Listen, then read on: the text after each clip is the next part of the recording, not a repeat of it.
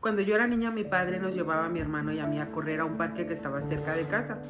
Cuando ya estábamos muy cansados y ya no queríamos seguir corriendo, mi padre a lo lejos nos gritaba con mucho entusiasmo y mucha motivación que era nuestra última vuelta, así que, que le echáramos muchas ganas y que corriéramos lo mejor que pudiéramos. Aún estando cansados, mi hermano y yo nos esforzábamos y corríamos nuestra última carrera, nuestra última vuelta, incluso mucho mejor que las primeras. Quizá este es el tiempo en el que debes comenzar a tomar más en serio esta carrera de la vida. No sabemos si quizá estamos corriendo nuestra última vuelta. Con mucho respeto lo digo, pero ¿has pensado qué cambiarían todas aquellas personas que hoy ya no están con nosotros, si tuvieran la oportunidad de poder volver a vivir, si tuvieran la oportunidad de poder estar otra vez y de poder volver a correr su última vuelta, quizá perdonarían aquella tontería la cual los tenía separados de su familia. Quizá muchos reirían más, vivirían mejor, aprovecharían hasta el último momento. Quizá muchos también y con mucha seguridad lo digo, incluirían a Dios en su vida.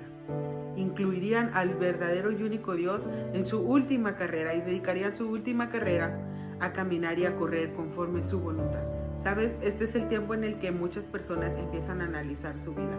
Muchas personas empiezan a autoanalizarse, empiezan a cerrar ciclos, empiezan a, a, mirar qué es lo que tienen que cambiar de sí mismos para comenzar en la nueva etapa.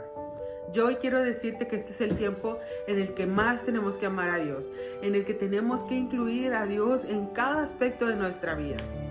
Es el tiempo en el que nosotros debemos de amarlo más a Él que a nuestra religión, más a Él que al que dirán, amarlo más a Él que a nuestra propia vida. Hay muchas personas que dicen, es que yo sí creo en Dios, yo quiero servirle, yo quiero caminar conforme su voluntad, pero no quiero verme como una persona religiosa, pero no quiero verme como una persona fanática, no quiero perder mis amistades, no quiero cambiar mi estilo de vida, pero sí quiero que Dios esté dentro de mis planes. Yo sí quiero que Dios me bendiga, pero no quiero dejar de ser cool y no quiero verme como un religioso o un fanático.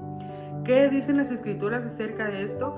Déjame te digo lo que la palabra de Dios dice que Dios, que Yahweh está esperando de nosotros.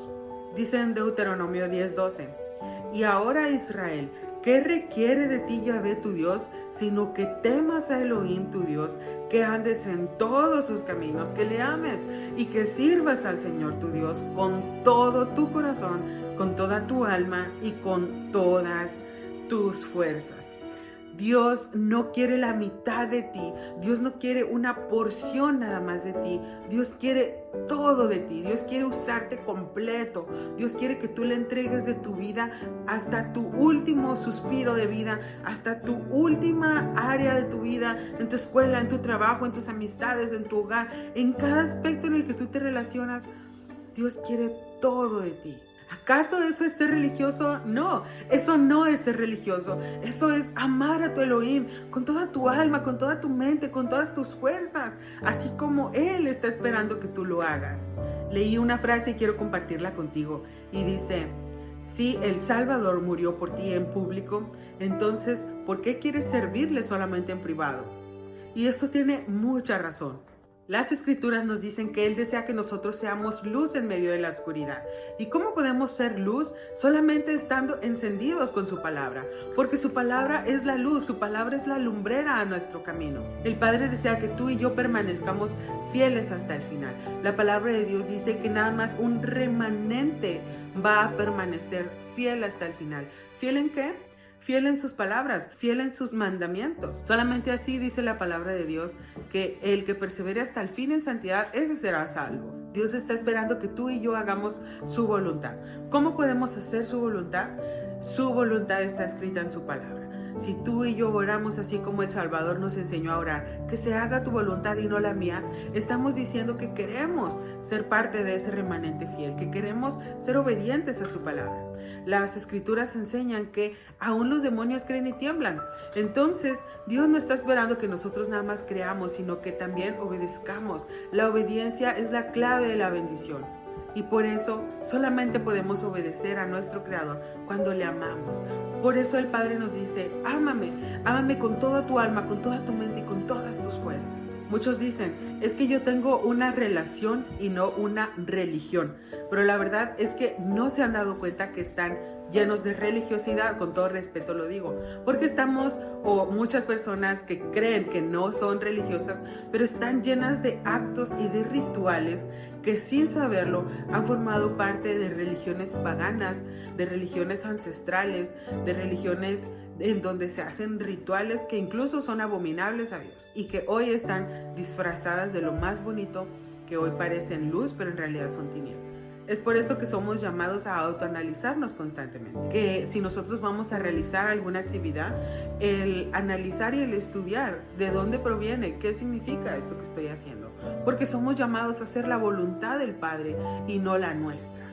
Sabes, te voy a decir qué es lo que sí es ser una persona religiosa. Y para eso el concepto de religión eh, lo debemos de dividir en los dos prefijos que tiene.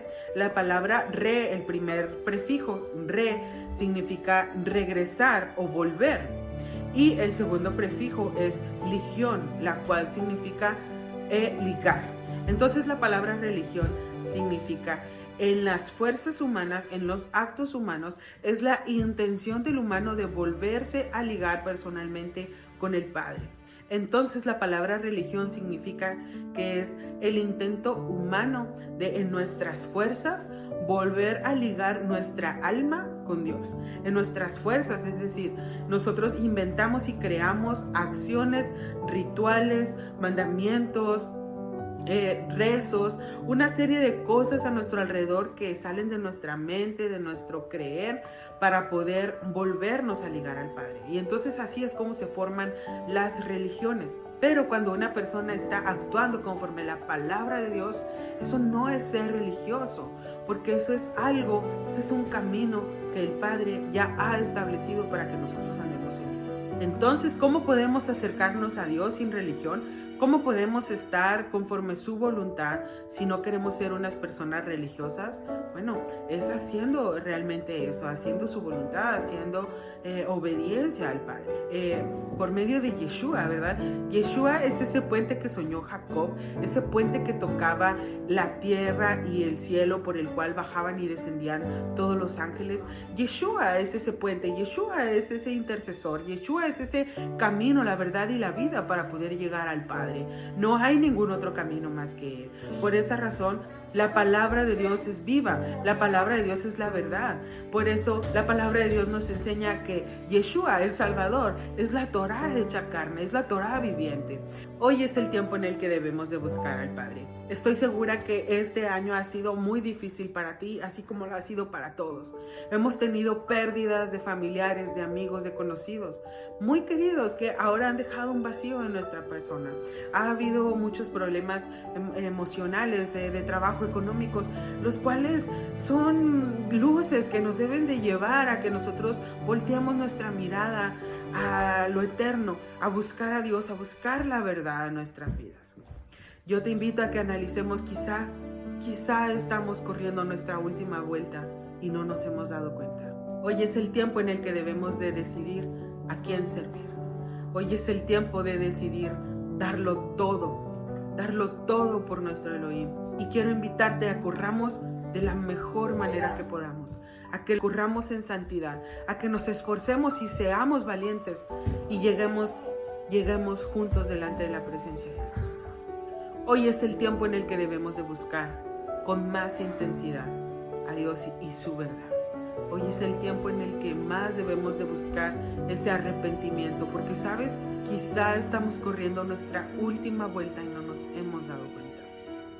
Somos llamados a esforzarnos y ser valientes. Nuestro Creador desea que le amemos con toda nuestra alma, con toda nuestra mente, con toda nuestra fuerza. Solamente de esa manera podremos llegar a la meta fieles.